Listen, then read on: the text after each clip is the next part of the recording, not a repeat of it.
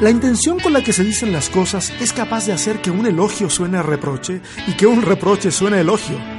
¿Es posible que entender la intención de los escritores del texto bíblico modifique la forma en que hemos interpretado la Biblia? Bienvenidos y bienvenidas, capítulo 27 de Sobrevivir con Fe, el podcast.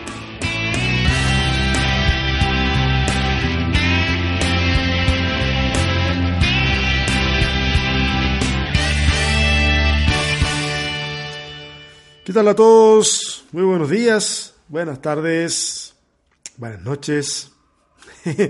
en Chile hay un, hay, un, había un, programa de comedia que molestaba un poco a la policía porque allá en Chile saludaban así como buenos días, buenas tardes.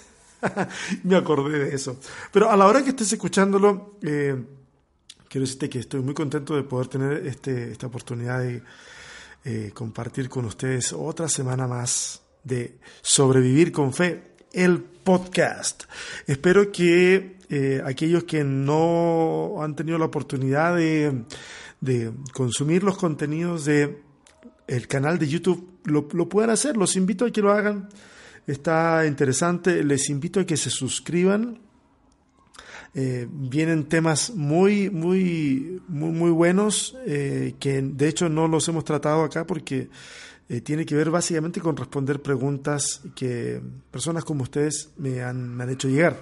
Entonces, eh, vayan, métanse, eh, ahí dejen su comentario, los comentarios siempre están abiertos, estén a favor o estén en contra. es importante que todo el mundo tenga la posibilidad de expresarse. Así que vayan, estamos en Twitter, en Instagram y bueno, Facebook que, es, es, lo clásico. Pero acá estamos nuevamente con esta, este es el tercer capítulo de esta serie que yo anuncié que iba a transformarse en un libro, que es eh, Guía de Supervivencia para leer la Biblia. Insisto, sigo pensando que a lo mejor es demasiado pretencioso el título, pero bueno, si ustedes tienen un título mejor, eh, mándemelo no hay problema, ahí lo podemos considerar. Eh, o, no. siempre está la posibilidad de que a uno le guste o que no le guste, pero bueno, al menos eh, ahí está el canal abierto, pueden hacerlo. Hoy quiero hablarles acerca de eh, la intención teológica. ¿Ok? Y vamos a meternos un poquitito entonces a hablar de hermenéutica, muy brevemente, algo, algo, algo muy, muy pequeñito, y nos vamos a meter entonces a lo que es intención teológica, ¿sale? Hemos estado, he tratado de salpicar esto un poquitito con algunos elementos, la semana pasada algunos elementos de filosofía, esta semana vienen algunos elementos de filosofía, otros de mitología griega. Eh, esto porque mm, el desarrollo del entendimiento bíblico, el desarrollo del entendimiento religioso no, no se da en el caso en el cristianismo de forma aislada del acontecimiento ah, universal, ¿ok? No se da de forma aislada. Eh, entonces, eh, lo que pasa es que cuando vemos reflejada la manera en que estamos viendo el universo de manera directa en, en ciertos mitos, por ejemplo, o en ciertos autores de filosofía, nos hace sentido precisamente porque de alguna manera nos, nos han influenciado sin saberlo. O sea, yo no estoy en este momento aportando nada nuevo. Lo que estoy haciendo es tal vez la invitación es a hacernos más conscientes de que, de que esa influencia está ahí presente. Y cuando nos hacemos más conscientes de eso, podemos decidir si queremos seguir siendo influenciados por eso o no. ¿Ok? Y ahí cada cual tomará, por supuesto, su, decisión. Eh, antes, ah, antes que se me olvide, eh, en el mes de junio voy a estar en Chile. Me gustaría mucho encontrarme con personas que siguen el podcast allá en Chile. Así que si hay gente mm, de Chile escuchando, que sé que los hay, a ver si nos ponemos de acuerdo y nos juntamos y nos comemos una carnecita o tomamos café eh, o lo que ustedes quieran. ¿ah? Ahí, ahí podemos inventarnos algo. Ok, vámonos al tema entonces de el día de hoy de guía de supervivencia para leer la Biblia en este podcast Sobrevivir con fe. Intención teológica. Miren, vamos por, vamos por orden, ya les hablé acerca que vamos a tratar el tema de los mitos o algunos mitos. Eh, los mitos griegos sirvieron como antesala a la reflexión filosófica. ¿eh? En ellos se expresaban o se explicaban en realidad ciertos fenómenos observables del comportamiento humano, de la realidad, los orígenes del, mundo o por qué de ciertas tragedias humanas, la explicación de los sacrificios a, los dioses, etc. El asunto es que de la mano de Alejandro Magno, eh, la cultura griega se hizo imperial, se transformó en imperio. Y el principal objetivo, o uno de los principales objetivos de Alejandro, era la helenización. La, la palabra helenización viene del griego helenisein, que significa hablar como un griego. Ese es, el significado de helenisein, hablar como un griego. Entonces, eh, Alejandro lo que quería al helenizar es que quería que el mundo entero se empapara de una cultura que consideraba la más avanzada. De, de hecho, lo, lo consigue. Por, por, alguna razón nosotros tenemos el Nuevo Testamento no en hebreo, ni en latín, lo tenemos en griego. ¿Ok? Eso es importante. Eh, cuando los romanos adquieren supremacía militar, esos romanos ya están helenizados. Por eso es que muchas veces cuando hablamos de cultura romana, en realidad hablamos de una que es greco-romana. Hay elementos griegos y hay elementos romanos ahí entrelazados. Ahora, ¿para dónde voy con todo esto? Muy simple. En la mitología griega había un dios llamado Hermes, en la cultura eh, greco-romana o romana se llamó Mercurio. Pero Hermes, eh, ahí aparece en la gráfica del, podcast, eh, tenía unas alitas en el casco ¿ah? y mm, este era un dios mensajero. Llevaba mensajes de un dios a otro en forma de secretos herméticos que eran de Hermes, ¿ok? O sea, lo hermético que hoy día conocemos, no, este envase es hermético, es porque estamos diciendo que no deja entrar ni salir nada, está sellado herméticamente. Bueno, tiene que ver, viene de esto, de los secretos herméticos, de Hermes. ¿ok? Él llevaba mensajes de un dios a otro en estos secretos, eh, eh, sus secretos que eran herméticos. Estos secretos solamente eran conocidos por el destinatario final gracias a que Hermes los decodificaba. Y entonces eh, ahí, ahí salía. Relacionado con Hermes eh, está lo hermético, también hay otros términos asociados a su función, no solo lo hermético, eh, pero hay otros términos como el que hablamos hace un rato, hermenéutica. ¿Ok? Ahora, aclaración. Pues yo sé que aquí me escucha todo tipo de personas. Gente que está aprendiendo absolutamente todo y gente que está eh, que ya sabe muchísimas cosas y a lo mejor puede decir, ¿cómo, cómo que hermenéutica viene de Hermes?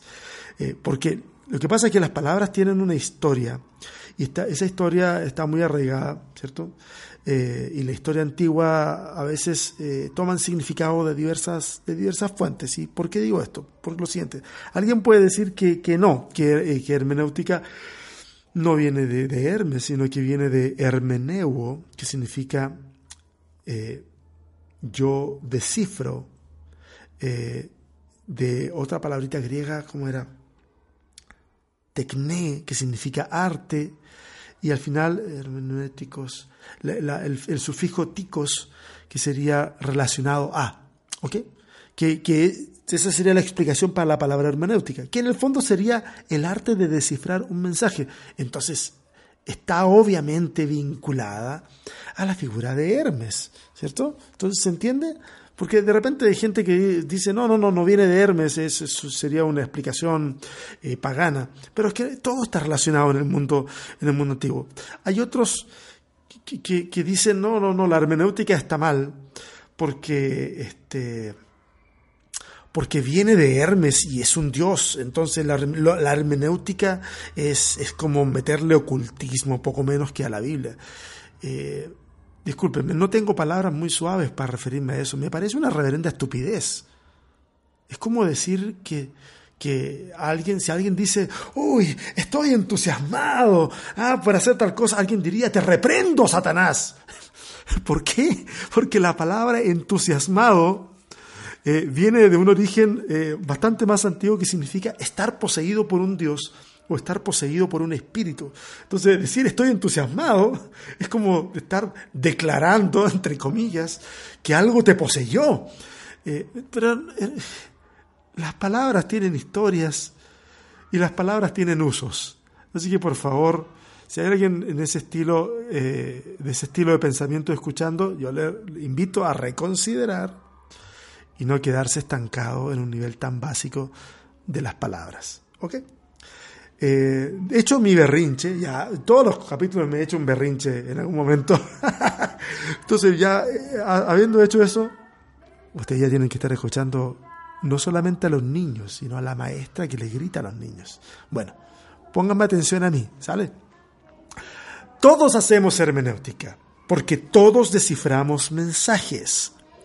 Para poder hacerlo, claro, necesitamos saber la clave o el código. Por ejemplo, si alguien tiene eh, unas instrucciones eh, de un aparato y están en ruso, difícilmente va a poder seguirlas si no conoce el idioma. Y aún si lo conoce de manera técnica, si no muy precisa, va a tener que ser capaz de interpretarlo, es decir, de buscar la forma para poder interpretar el tema eh, y acceder al verdadero significado. Cada vez que traducimos, hacemos interpretación. ¿Ok? Eso lo vamos a ver en el capítulo que tiene que ver con idiomas de la Biblia, que es parte también de la guía de supervivencia para leer la Biblia. Interpretamos, por ejemplo, cosas que no son palabras, como la luz de un semáforo. O sea, todo el mundo sabe, roja hay que detenerse, verde hay que avanzar, amarillo hay que o apurarse o quedarte eh, tranquilo, pero no indecisiones, hay que hacer algo eh, rápido. Em, interpretamos los gestos faciales de las personas, interpretamos la poesía, interpretamos un chiste, etcétera, etcétera. Pero si cambiamos de cultura, que eso también viene en otro capítulo, ya estoy anunciando como tres, cuatro capítulos que vienen. Es que es cierto, yo tengo mi listado de los temas que quiero hablar en esta serie de, la guía de supervivencia. Eh, pero si cambiamos de cultura, podemos tener problemas. Por ejemplo, estoy en México y acá existe un gesto para dar las gracias, que seguramente sería mal entendido en algunos países de Sudamérica. Acá, para dar las gracias, tú levantas tu mano derecha, okay, bueno, o el brazo completo, con los dedos hacia arriba y haces como una especie de vaivén con esa mano. No sé si usted puede meterse a internet y vea los gestos esos. Bueno, eh, eh, el asunto es que si tú haces algo así en Sudamérica, en algunos países sudamericanos, en Chile, por ejemplo, o en Argentina, si tú vas cruzando la calle, y, o sea, o, alguien va cruzando la calle y, tú vas eh, manejando y tú dices, no, voy a, voy a detenerme aquí eh, para que pueda pasar bien, y la persona va y te mira, se da vuelta, te mira y te hace con el brazo así, te está dando las gracias. Pero si esa persona es mexicana y lo hace en Chile o en Argentina, lo más probable es que se interprete como un insulto, y un insulto no menor. ¿Ok? Y, es posible entonces que, se, que haya un altercado incluso. En el menor de los casos que alguien se moleste simplemente, eh, en otros casos que alguien baje el vidrio de, de, la ventanilla y se asome y le diga algo a ese que supuestamente lo insultó o hasta incluso bajarse y que se produzca ahí un altercado. Acá quiero conectarlo con lo de hoy, porque si alguien encara a ese mexicano que da las gracias con ese gesto, que otro interpretó como agresión, es posible que el mexicano le diga algo así como, oye, no fue mi intención ofenderte. Acá está una palabra clave que, que vamos a hablar hoy, que tiene que ver con la intención. Ok, hacemos las cosas con una intención en la mente. Y, y ahora lo que el otro entienda, no siempre está en nuestras manos resolverlo. Porque la intención es personal y a lo mejor lo otro, el otro puede malentenderlo. Yo no sé si ustedes han sentido malentendidos por alguien y ustedes han tenido que aclarar y decirle, perdón, esa no es la intención. Lo que yo acabo de decir no, no, no, no pretendía ofenderte. Por, por ejemplo, ¿ok? Hacemos todo con una intención en mente. Las intenciones son tan poderosas que un acto de aparente bondad puede estar contaminado con intenciones oscuras en las que esa bondad es solo una fachada, una parte de un plan para beneficio propio. Vemos ese tipo de cosas todo el tiempo en la política, en donde un acto objetivamente se ve como bondadoso, pero en el plano general se ve como finalmente una manipulación social. La gente dice constantemente, no es, por ejemplo, lo que dijo, sino cómo lo dijo. Eso tiene que ver con la intención. El futbolista le puede reclamar al árbitro, le dice, señor árbitro, la mano no fue intencional, ¿eh? reclamando por un penal. El árbitro tendrá que decir si le cree o no. Pero la intención nos brinda elementos que son capaces de, que, que, eh, nos hace a nosotros capaces de desechar un acto de bondad, porque en realidad vamos a considerar que viene con mala intención, pero también de justificar una falta, porque la intención de cometerla no estaba ahí. En comunicación, eh, ya, ya nos pasamos, ya salimos de lo, de lo hermenéutico, ¿cierto? Pero en comunicación se habla de la intención comunicativa y tiene que ver con el objetivo que tenemos a la hora de comunicar algo. Si queremos enseñarle algo a alguien, la intención comunicativa va a derivar en la forma de usar el lenguaje.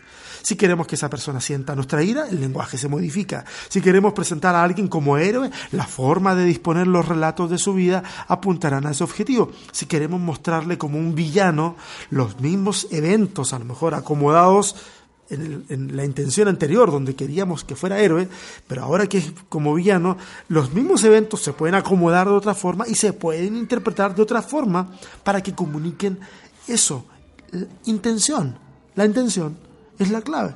Es por eso que uno de los consejos más simples para mejorar la comunicación, eh, ya, estoy, ya no estoy hablando de la Biblia, sino de nosotros, eh, de la cuestión personal, eh, uno de los consejos para mejorar esa comunicación es tener la verdadera disposición de entender lo que el otro está diciendo.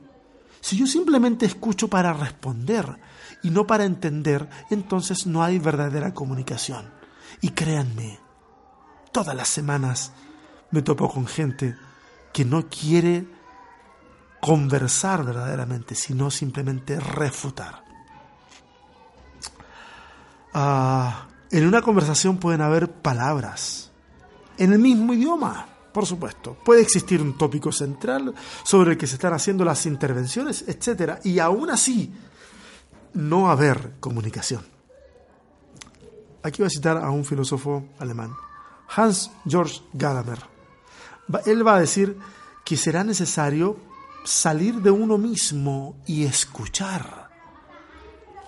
Hablando respecto de la comunicación y entender al otro, salir de uno mismo y escuchar. Pero hay una cuestión que es imposible de obviar en esto de lo que estamos hablando, y es que el intérprete de una conversación o de un texto, tú, yo, cualquiera, eh, eh, de, una conversación trivial, académica, de un texto como el diario o la misma Biblia. No llega a la conversación, ni llega al texto sin prejuicios. Nosotros interpretamos de acuerdo a nuestra experiencia personal. Llámese esa experiencia personal educación, sufrimiento, amistades, etc. Nadie llega a interpretar desde la objetividad absoluta. Afirmar objetividad absoluta en la interpretación a estas alturas del partido, señoras y señores, es un chiste. Si el chileno se ofende con el gesto de gratitud del mexicano que le levanta el brazo o la mano y, se la menea, es porque no ha logrado entender al otro con la misma velocidad que su sistema de defensa le ha dicho que eso que vio es una ofensa. Así de radicales. Mira, podemos estar leyendo e interpretando una cuestión, asignándole un significado totalmente opuesto al que tiene o tuvo su emisor. Ahora, ¿se dan cuenta de lo peligroso que es esto para la vida?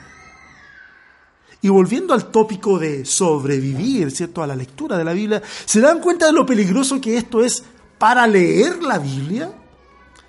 Llegar a un punto en que nuestro prejuicio nos haga ver algo que no corresponde a la intención de lo que ahí está escrito. En tal caso, el texto bíblico viene siendo una excusa simplemente para ver lo que yo veo. Gadamer va a apuntar a algo muy interesante. Va a decir que es importante dejar abierto el diálogo. Ah, hay que pensar, y disculpen, no, no estoy citando textual, hay que pensar en lo mucho que queda por decir cuando algo se dice. Y para eso, y ahora ya sigo hablando yo, ah, hay que escarbar en el contexto. Fíjense, no solamente hay algo, hay un, hay un mensaje que se debe interpretar de acuerdo a lo que se dice, sino de acuerdo a lo que no se dice. Por ejemplo, ¿por qué cuando se relatan las alimentaciones milagrosas en los evangelios de 5.000 personas, se dice que habían, por ejemplo, eh, usando la misma cifra, 5.000, sin contar mujeres ni los niños? ¿Ahí hay algo que no se dice?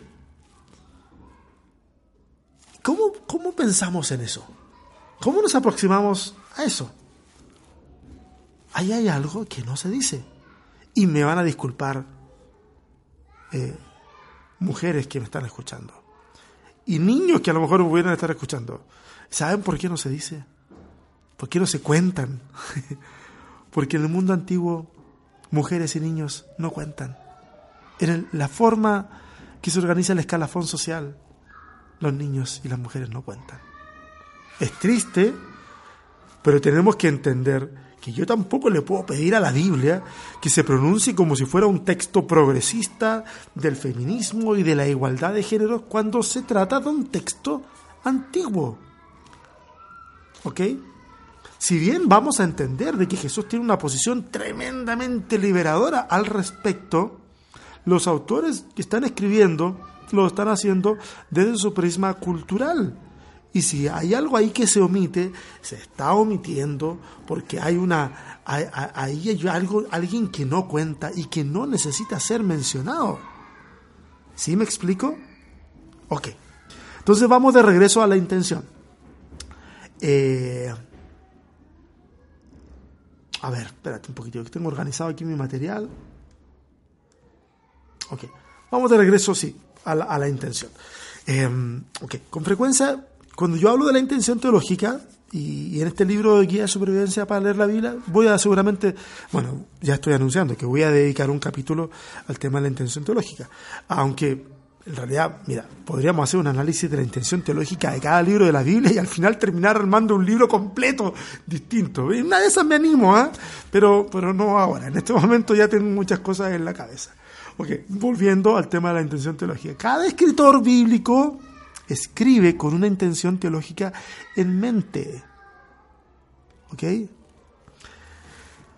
el mundo antiguo no se cuenta con materiales o técnicas de escrituras de escritura, perdón, que permitan el desperdicio. ¿Me escuchaste bien?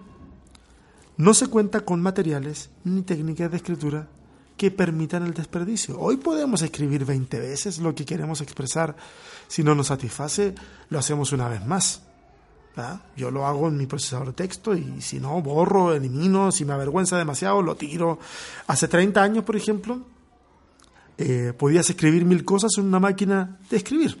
De hecho, les confieso, a mí, lo que sería la enseñanza media para Chile, la secundaria para Argentina, la preparatoria para México, yo tuve clases de mecanografía, o sea, con unos mamotretos inmensos en los que teníamos que escribir, ¿ok? Eh, bueno, pero podíamos escribir mil cosas en una máquina de escribir. Si no te gustaba, podías arrancar la hoja de la máquina y lo hacías de nuevo. Hoy también podemos hacerlo de una forma mecánica, haciendo en un blog. Tomamos un blog eh, donde tomamos notas y tomamos un bolígrafo y escribimos. Si no nos gusta algo, lo, sacamos la hoja, la botamos y seguimos escribiendo. Eso, eso es lo que nos hace, nos anima a nosotros a escribir algo que en el mundo antiguo no se podría haber dado, que es un borrador. Un borrador, ¿qué es un borrador? Ideas en sucio que luego se pulen. Pero en el mundo antiguo eso es muy costoso, en ese tiempo sería impensable. Cada idea, cada expresión, aún el texto mismo en su plenitud, debía de contener una estructura más o menos definida antes de escribir siquiera la primera letra. ¿Ok? Porque técnica y económicamente no era posible desperdiciar palabras, no era posible desperdiciar material, no era posible desperdiciar tiempo. ¿Ok? Me estoy explicando. Entonces, cada escritor de la Biblia tiene antes de ponerse a escribir, una intención teológica que se va a ver reflejada en la manera en que acomoda su texto. Hay algo que se ha llamado el problema sinóptico, que también viene en otro capítulo de guía de supervivencia para leer la Biblia. Ok, pero básicamente, quiero mencionarlo aquí en breve, básicamente es que cuando eh, tú pones los evangelios uno al lado del otro, te das cuenta que no calzan entre sí de que hay cosas que sí, que son iguales, pero que también hay otras muy contradictorias, hay mucha diferencia. Por ejemplo, por ejemplo, Mateo dice que el sermón de las bienaventuranzas es en un monte, Lucas dice que es en un valle. pónganse de acuerdo, es un monte o un valle, es algo totalmente como diametralmente opuesto. Pero bueno, no quiero meterme en eso por ahora. El asunto es que tal vez la explicación para mucho de eso esté en la intención teológica del escritor, o de los escritores, o de los compiladores, porque en la Biblia tenemos de los tres. Hay libros escritos por uno solo, hay libros donde se ve la mano de dos o tres, y hay libros en donde simplemente se compiló una tradición y se la ordenó, y ahí también hay trabajo de escritura, por supuesto. Entonces hay, hay de todo. otro caso, por ejemplo, es el de Jonás, que a todas luces se trata de un relato didáctico de tipo Midrash, que también va a haber un capítulo para hablar acerca de mitos y Midrash. Ok, ya, ya les anuncié como la mitad de la serie. Nosotros tratando de probar la historicidad del texto y la tradición judía desde un principio consideró la narración como un arreglo didáctico. Todos preocupados de cómo demuestro que una persona puede pasar 72 horas en el vientre de un pez, que dicho sea de paso, los que tratan de demostrar, tratan de demostrar eso descartan a las ballenas, eh, porque la ciencia, de paréntesis, sí, esa misma con la que nos peleamos a veces, dice que la ballena no es un pez sino un mamífero. Entonces, ahí le hacemos caso a la ciencia. ¿eh? Ahí le entonces, le buscamos en tiburones y otras especies y el texto nunca intenta demostrar la existencia de tal animal. Ese animal en el texto es un accesorio que tiene un valor simbólico, y no lo voy a mencionar ahora, pero un, accesorio aquí a la intención teológica del texto. me voy a explicar un poquito. Ya me hicieron me, hicieron, me hicieron hablar. El texto surge probablemente después del exilio, o, seguramente después del exilio, y se produce en un tiempo en que Israel eh, quisiera que todos sus enemigos fueran destruidos. Okay, ellos pasaron 70 años en el exilio y eso ha incrementado un sentimiento de amargura, de, de, venganza. Y mucho del pensamiento mesiánico viene de ese momento social en el cual tú, en el cual tú quieres que llegue un enviado de Dios y, ponga justicia y, mate a los que son mis enemigos eh, y a nosotros nos ponga en el lugar que nos corresponde. Ese es, dentro de las muchas ideas mesiánicas, esa es una de las más fuertes en el siglo I. Y esa viene heredada, entre otras cosas, de todo el sufrimiento que la nación ha vivido eh, por el exilio, la reconstrucción, etcétera, etcétera. En medio de esa amargura y deseo de venganza, del que estamos hablando ahora, surge el libro de Jonás, que es un profeta, ¿cierto? Un profeta que no desea predicar a los enemigos históricos de Israel. Un profeta que finalmente es obligado a hacerlo, pero que guarda dentro de sí un sentimiento de amargura y la esperanza de que Dios lo destruya de todas maneras. Un profeta que se amarga porque una planta que se dio, que le dio sombra, se marchita pero no siente la más mínima empatía por los niños de una ciudad que él espera sea destruida. La expresión que está al final del libro de Jonás y que está en boca de Dios, en donde dice que, que eh, habla acerca de aquellos que no saben distinguir su mano derecha de la izquierda, es una expresión oriental que habla de niños. Usualmente un niño es mencionado como aquel que no sabe distinguir su mano derecha de su izquierda. Ahora, cuando nos topamos con esa información, entonces podemos discernir más o menos la intención del autor. Jonás, el libro de Jonás, es un espejo para la nación. Una nación, una nación, Israel, ¿cierto? O en este caso, la nación judía. Porque después, de, después de del cautiverio babilónico es que surge entonces como tal, propiamente tal, el judaísmo. Entonces, eso es una nación que ha olvidado la promesa hecha a Abraham, en el que en ella serían benditas todas las familias de la tierra, las de Nínive incluidas. Otro ejemplo de intención teológica, Mateo, el buen Mateo, evangelista, quiere presentar a Jesús como el cumplimiento de las promesas hechas por boca de los profetas. Constantemente cuando tú vas leyendo se muestran expresiones como esto aconteció para que se cumpliese lo dicho por el profeta y menciona el profeta y menciona el acto. al observar esto, es sencillo darnos cuenta que la audiencia que se espera escuche este Evangelio o lea este Evangelio es una audiencia judía. Porque para apreciar el cumplimiento profético se tiene que conocer la producción profética. ¿Ok? O sea, que, saca a alguien con decirle, no, haz de cuenta que viene alguien y me dice, no, esto es, se cumplió y es lo mismo que dijo Nostradamus, y para mí Nostradamus es un cero a la izquierda, eh, entonces no significa nada. Pero para la intención de Mateo, sí, significa algo. Además, Mateo quiere mostrar a Jesús como el nuevo Moisés, que sufre peligro en su temprana infancia, peligro de muerte, al igual que Moisés, que sufre peligro de muerte en su temprana infancia. Eh, un Jesús que expresa las leyes del reino desde un monte, eh, así como Moisés lo hace en el desierto cuando eh, se, se da a conocer el decálogo y las otras leyes. Un Jesús que salvará a su pueblo, al igual que Moisés. Moisés de una esclavitud en Egipto, Jesús del pecado. Ahí hay una intención teológica en donde se muestra esto, pero también está la intención teológica de mostrar a Jesús como superior al mensaje profético que apunta a él y al mismo Moisés. ¿Y dónde aparece eso? En el relato de la transfiguración. Está conversando con Moisés y Elías, representantes de la ley y los profetas, y la voz del cielo dice, este es mi hijo amado, a él oíd. A él oíd. Acá está Moisés y está Elías, pero oigan a mi hijo. Interesantísimo, una intención maravillosa de parte del escritor. Estoy rasante hablando sobre eso. Eh, ¿Qué otro ejemplo? Eh, Génesis, ¿ok? Por ejemplo, Génesis conecta el escenario de un pueblo esclavo en Egipto, que se supone, eh, se supone que ese es el momento de la producción de Génesis, o, pronto a salir, o, ya ha salido de Egipto, pero pero básicamente ahí está el escenario final de, Génesis, y conecta eso con el origen de ese pueblo, trazando una, trazando una línea eh, que tiene que ver con la simiente piadosa, desde el mismo Abel, ¿cierto?, hasta el momento en que llegan a, a Egipto por la intervención divina a través de José.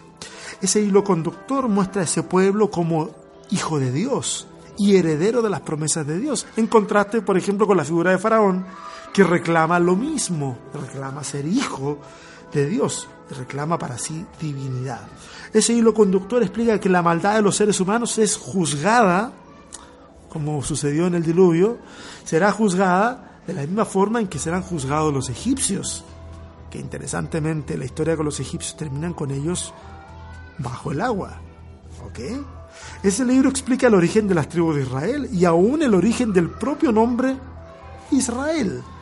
Entonces ahí hay toda una intención. En fin, la intención de un libro la podemos deducir cuando leemos el texto con el ánimo de dialogar con el texto y el ánimo de dialogar con otras personas sobre el texto. Esos otros pueden ser amigos, familia, una comunidad de fe, un texto académico, el asunto es que el texto bíblico nos invita al diálogo, al asombro, al misterio. El mensaje de la Biblia nos reconforta a veces, pero también nos incomoda otras tantas veces. No quieras evitar ninguna de esas dos sensaciones. Todas son útiles en este diálogo en el que lo escrito y el silencio cuentan, y cuentan casi, casi por igual. Procuremos entonces acercarnos con un corazón correcto y hablar de las escrituras con otros con el mismo tipo de corazón. No hay verdaderamente maestros entre nosotros. Todos somos aprendices. Espero que tengan una excelente semana. De verdad que sí. Hay tantas cosas que quiero contarles, pero ya llegará el momento. Un fuerte abrazo para todos y todos. Nos vemos.